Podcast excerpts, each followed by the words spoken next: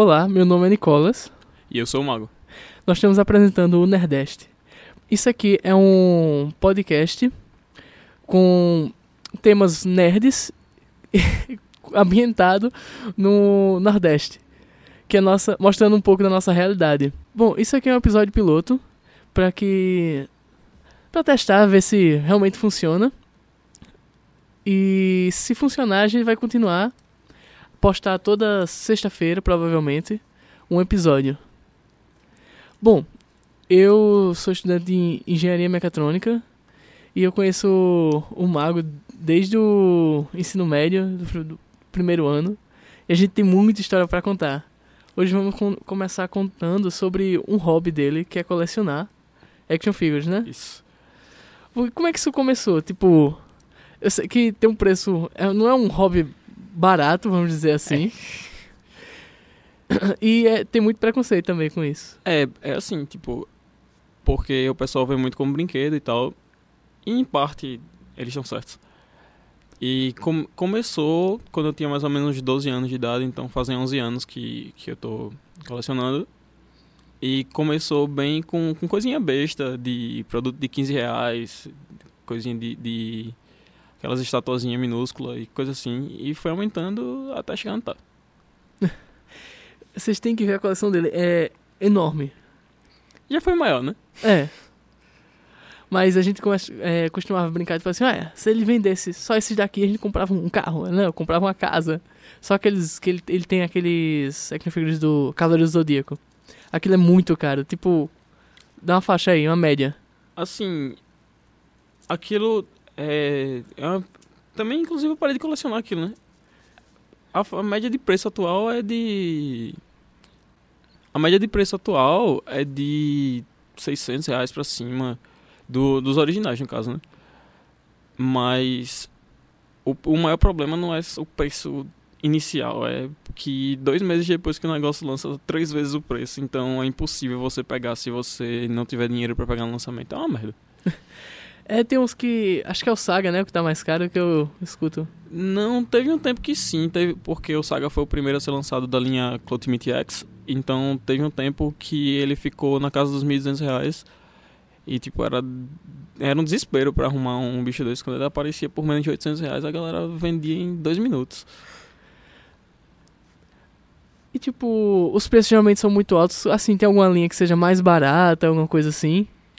Sim, tem várias, tem várias linhas, é, de tem vários tipos de, de produtos. action produtos é, tem os mais, mais simples, vão dos mais simples aos mais caros. Tem linhas que é a partir de 15 dólares dá pra, dá pra começar a colecionar. Mas assim, é, esses 15 dólares aqui no Brasil vão virar 100, 150 reais, porque os caras vão botar imposto, vão botar lucro deles, vai vir um monte de coisa em cima. E se for pro importador, ainda tem a taxa do cara, né? É.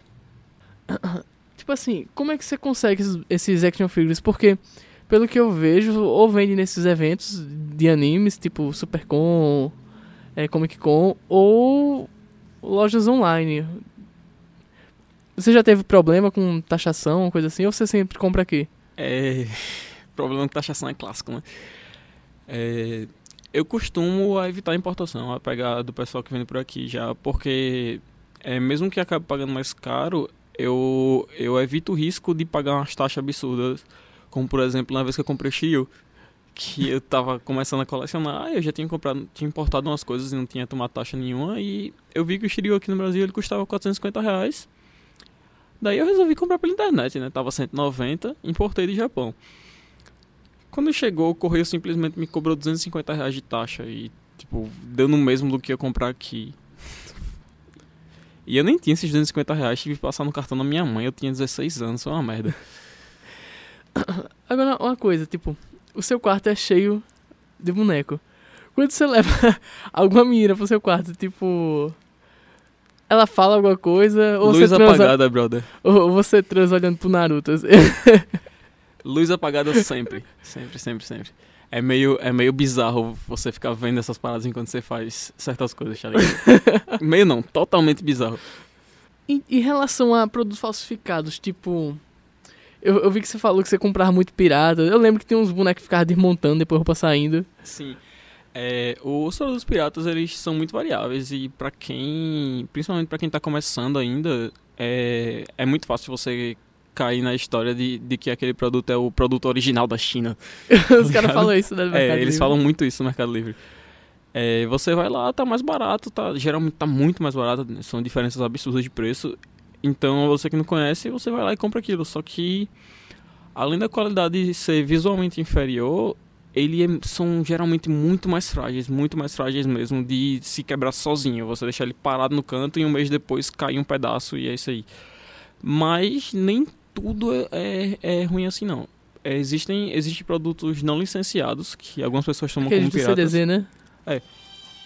que que o produto não licenciado ele é aquele produto que a empresa fez sem autorização, mas ele não é cópia de nada. Por exemplo, é, tem as linhas de Cloth Meat e tal, e, e tem uma marca chamada Great Toys que eles fizeram eles Hum. fizeram Meats originais deles que a marca original que a Bandai não fez. E chegou a ter, tipo, o mesmo nível. Tem alguns problemas, uns problemas de controle de qualidade e tal, mas chegou até o mesmo nível da Bandai. E quando eu parei de colecionar Cavaleiros do Zodíaco, eu mantive esses da Great Toys, porque primeiro que eles foram bem mais baratos e os preços deles se mantêm mais baratos. E segundo que os problemas que eu tinha com questão de pintura, com, com questão de, de perder peça, eu não tive com eles, eu resolvi deixar. Porque o original, a armadura é de ferro, né? Diferente do. No caso, o Great Toys também é de ferro, só que a Great Toys ela fez uma pintura melhor. Assim, eu acho que é tóxica, talvez seja, mas eu não vivo tocando neles, então tá, tá tranquilo. Mas é, eles, a pintura deles é mais resistente à maresia por algum motivo. E a pintura da Bandai, cada ano que passa, tá mais vagabunda e todo mundo reclama disso. É, e como tu mora perto da praia, os bonecos sempre acaba tudo fudido. É, inclusive para vender, eu, eu podia ter lucrado muito mais quando eu vendia a minha coleção de cavaleiros, mas eu não lucrei porque tava tudo tava tudo manchado, tudo desbotado. Então, tipo, eu tive que vender pelo preço que eu paguei, sendo que eu podia vender por três vezes o preço. Porque tava mais raro. Sim. Entre articulados e estátuas, você prefere alguns, tipo com a vantagem? Assim, eu acho estátua mais legal por ser maior. Geralmente é um pouco mais barato, dependendo da estátua. É, isso é uma variável muito grande, sabe? É porque, tipo, o. Depende muito do que a pessoa quer quando ela começa a ter a ideia da coleção dela. Começa... É bom você ter um objetivo e não começar aloprando que nem eu comecei. Você tem um objetivo do que você vai fazer nessa sua coleção, porque aí você. Você, como é? Você tem um controle melhor do que vai entrar e, e de como você vai organizar isso, como você vai organizar o seu espaço e tal. E o- os action figures eles são mais pra quem quer ter uma personalização, pra quem quer dar uma mudada na posição e tal, pra quem gosta de fotografar também é massa. E as estátuas elas são mais fixas, sabe? Elas são elas são bem mais decorativas do que os action figures. Ah, então, estátua não se encaixa no termo action figure. Não, o termo action figure ele só serve pra aquelas que têm articulações que elas podem elas têm a opção de, de se movimentarem. Ah, é por isso o nome é action, faz sentido. É um termo que começou lá nos anos 60, porque é, eles não queriam vender como dolls, como bonecas, ou, ou bonecos mesmo, porque era uma coisa meio feminina, então como eles tinham um alvo como público masculino, que era a galera que fez o G.I. Joe, eles criaram esse termo action figure pra chamar a atenção dos meninos e começar a vender mais. Sim. Tipo, você tem irmão pequeno, eles nunca tentaram brincar com os action figures? Não porque eu ameaço. é simples, é uma questão de, de você falar com as pessoas o que é aquilo e o valor daquilo. Por exemplo, às vezes chega criança, tipo criança pequenininha mesmo na minha casa. Teve um É. rolo desse na internet uma vez com um boneco do Gavião Arqueiro, uma coisa Sim, assim. esse rolo foi que, que o, o sobrinho do cara chegou lá e, e estraçalhou o gavião arqueiro dele. Eu acho que era um gavião arqueiro da Hot Toys ou era um Iron Studios. Era um gavião arqueiro muito caro.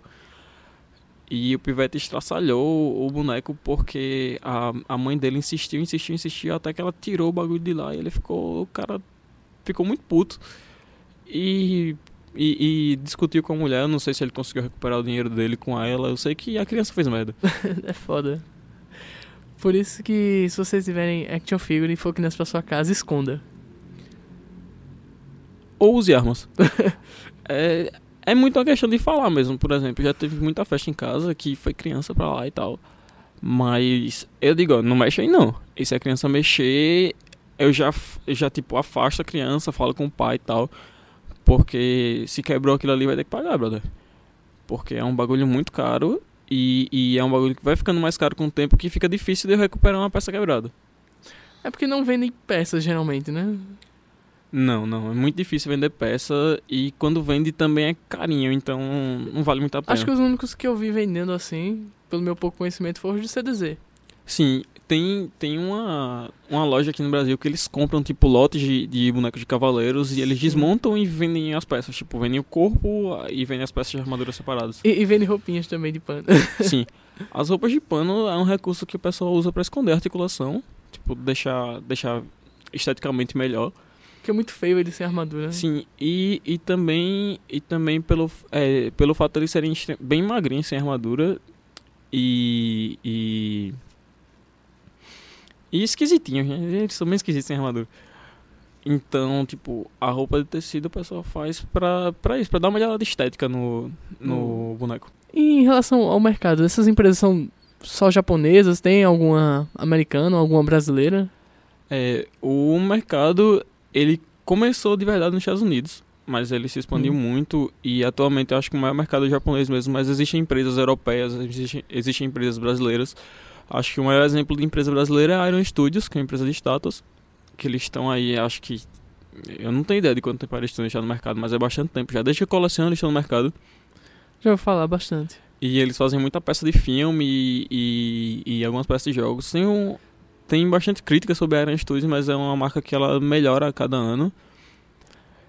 Mas assim, a maioria das, das marcas eles têm fábrica na China. Sabe? Eles tipo, eles produzem fora, mas eles fabricam lá na China e tudo Como é a maioria das coisas, tá? É, como a maioria das coisas. A China é uma grande fábrica. Então, tipo, é... E as marcas, as maiores marcas, assim, do mundo mesmo são a Bandai e a Hasbro. Acho que todo mundo conhece a Bandai e a Hasbro, até porque eles, eles se Não expandem... fazem só action É. figures. Eles se expandem pra muitas outras áreas de, de, de brinquedos e jogos. Principalmente a Bandai. Acho que a Bandai é mais que a Hasbro. Sim, a Hasbro, eles focam mais em brinquedos, mas a Bandai, eles vão pra jogos, vão pra É. animações, etc. Jogos virtua é, virtuais, no caso. Que a Hasbro faz jogos de tabuleiro, se não me engano. Então, tipo, é, e essas marcas variam muito de preço. De, de, a Hasbro provavelmente é a mais barata que tem de chegar a um Tsume, por exemplo, que é uma marca francesa, que eles são. Ah, eu ouvi falar que é foda eles. É, eles são extremamente limitados, extremamente bem feitos. É, eles são pintados à mão, eles têm uma equipe gigante de desenhista, de projetista pra fazer pra lançar o, o- a estátua. E assim, são, são estátuas que que elas têm preços começam elas têm umas mais baratas na faixa de, de 50 euros, que são as mais simples, mas eu vejo menos saindo dessas. E tem as estátuas mais famosas de Atsumi, que são enormes e elas custam de 300 euros pra, pra cima no lançamento. É foda. Além da tiragem limitada, né? Que sai, sai em tipo mil unidades e é isso aí. E vende em um dia.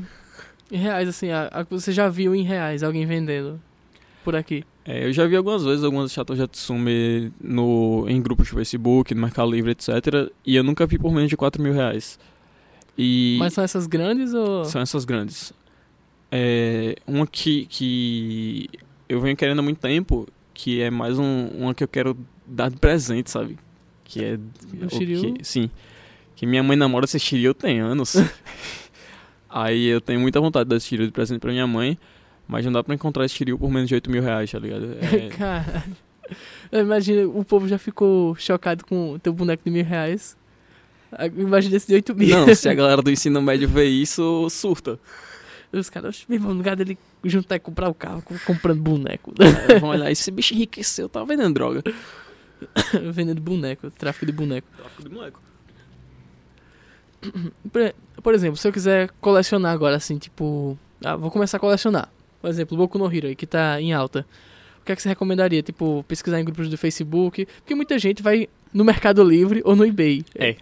É, o que eu recomendaria? Primeiro você ter um foco, você ter uma ideia. É, no caso, vamos usar o exemplo de Boku no Hero que você deu. Você procurar saber quais são as linhas que existem de Boku no Hero. Você olhar no YouTube, você olhar no Facebook, você deixar o Mercado Livre por último, porque e o eBay também, porque eles têm preços muito absurdos. É. E você, depois de você procurar, você saber os preços em lojas japonesas, aí você procura as coisas por aqui. Porque aí você vai ter uma ideia de, de Tem o nome de algum site japonês aí, porque é foda a pessoa pesquisar. É, Loja japonesa. Tem, tem sites japoneses que mandam pro Brasil, que os que eu conheço são a Miami e a Nippon-Yasan, que eles enviam pro Brasil, e, eles têm vários métodos de frete, Que geralmente são E- caros ou. não varia bastante o preço. É, o preço vai variar de acordo com o peso, com o tamanho da, com o tamanho da caixa, Sim, sim. com a quantidade de coisas, mas dá pra, dá pra pegar frete do Japão pra cá por 60 reais. Ah, tá bom. Claro que, que depende do, do que você tá pegando, sabe? Tem o, o mais caro que eu já vi assim foi 280 reais de frete. Mas o que era o produto? Eram algumas estátuas da, da, da Mega House, que são estátuas em escala 1 para 8, elas têm na faixa de 23 centímetros. Então, acho que eram que o pacote o pacote dava uns 5 quilos mais ou menos. Não, não- o frete não tava caro não pra um bagulho que tá vindo do outro lado do mundo. E geralmente demora muito a chegar, porque uma vez eu fui comprar uma parada da China e tipo demorou, sei lá, quase uns sete meses. Essa questão do frete tem mudado muito, principalmente depois que rolou, que começou a rolar o frete packet, mas o frete packet é limitado a 1 kg. Mas no geral assim, é você olhar o método de frete. Por exemplo, lá no Iponhaçan, é, eles têm uns 8 métodos de frete, de 6 a 8, eu não lembro de certeza. Mas eles têm de 6 a 8 métodos de frete e, você, e tem vários que são por navio, tem, tem de avião e tal. Tem métodos que demora dois dias pra chegar na sua casa. Só que se É muito você. caro. É, além de ser muito caro, você com certeza vai ser taxado. É, por exemplo, você tem muita urgência daquilo. O que eu acho que ninguém tem urgência de, de boneco, tá ligado? Então é completamente desnecessário você, você pegar um frete desse. A menos que você seja europeu, porque aí você não vai pagar taxa nenhuma. É, eu acho que esses fretes são pensados pra quem não mora no Brasil. No Brasil é tudo taxa, é tudo mais caro, é foda. E, tipo assim, você tá mais desanimado com a coleção ou você tem outros planos? Porque você tá começando a vender sua coleção, né? Sim, Alguns, pelo menos. É, eu vendi a maior parte da minha coleção. As de Naruto também. Sim, eu vendi tudo de Naruto, porque a linha de Naruto aparentemente foi cancelada faz mais de dois anos que não dou notícia sobre a linha, então eu vendi tudo. Acabei vendendo tudo de Dragon Ball também. é, quase tudo de Cavaleiro, só fiquei com os 5 de bronze porque não eram os originais. É, cara, eu vendi muita coisa, muita coisa mesmo que eu nem lembro de cabeça. Mas teve muito questão, a questão da, da minha depressão, tá ligado? Que tipo, eu, eu perdi. Eu parei de ver graça em muita coisa. Sim. Então eu acabei vendendo muita coisa. Teve questão de mudança de foco pra poder organizar meu dinheiro. Porque eu tenho outros projetos, eu, eu tenho muita coisa pessoal pra podcast. fazer. É. tem muita coisa pessoal pra fazer que não vale a pena ficar focando tanto, por exemplo, em, em Dragon Ball, que sai um, um, um lançamento por mês, às vezes dois. Então. Era E é caro, impossível. né? É. Quanto é cada boneco em média do Dragon Ball? Normalmente 60 dólares. Então, Chegando aqui no Brasil. 250? Aqui no Brasil vai sair por 250, 300 reais. Ultimamente eu não tenho visto chegar aqui no Brasil por menos de 300, não. Aí eu prefiro dar o preço em dólar porque às vezes é mais fácil importar mesmo. Até porque os Dragon Ball as caixas são pequenas, então é muito difícil você ser taxado se Eles você. são leves, então. Quando você pede tipo um ou dois, é absolutamente difícil você ser taxado, porque são bem pequenos mesmo. Mas é, eu acabei é, mudando mais o foco, porque principalmente porque tipo meu meu favorito de longe é One Piece. Sim, Então- ligado. Então, tipo, eu resolvi colecionar as estátuas da Mega House e One Piece e elas são bem caras. Mas a vantagem é que os preços delas não mudam tanto, com algumas exceções. E que, que eu posso dar uma pesquisada no mercado e achar uma galera que tá se livrando e vendendo baratinho. Sim, é, o, o, o Mago mudou de hobby agora, o hobby dele é tatuagem. ele disse que era um- o anime favorito dele era One Piece. Ele tem uma tatuagem One Piece nas costas. Próximo acho- vai ser de Boku no Pico. Eu acho que, que a maior questão desse lance da tatuagem tem a ver também com, com os, transtornos, os transtornos psicológicos, tá ligado? Porque, tipo, eu vi que, que eu comecei a fazer tatuagem, começou a dar uma ajudada na autoestima e tal, e eu fiz, bom, é mais uma coisa que eu preciso de dinheiro pra fazer, então eu tenho que cortar de algum canto pra, pra ter pra isso. Tá, Tá, vendo? ligado? O tráfico de boneco aí ajudando vidas. Tráfico de boneco ajudando a escapar da depressão. É isso aí. Aí, tá vendo? Pronto. Não precisa mais psicólogo, é só comprar boneco. Comprar boneco, fazer tatuagem e, e aí você cura a depressão. E é isso, galera. É, dependendo de quantas visualizações tiver o podcast, vamos continuar com outros assuntos e com mais convidados, chamar gente de, se a gente for falar sobre alguma coisa que não é da nossa área, a gente vai chamar uma pessoa que é da nossa área, por exemplo, se for fa- falar sobre depressão, a gente falou só um pouquinho aqui de brincadeira, mas se for realmente falar sobre depressão, vai chamar um psicólogo, uma coisa assim, pra não ficar dar opinião, dando opinião sem entender de porra nenhuma. É, e sempre focando nesse lance mais, mais cultura pop, esse lance mais nerdzão, porque a gente sempre foi essa porcaria desde que a gente é pivete e agora parece que tá na moda, então vamos pegar bigu nessa onda e já era. Exatamente. Porque o que dá dinheiro é música ruim e besteira. Então a gente tá tentando surfar nessa onda.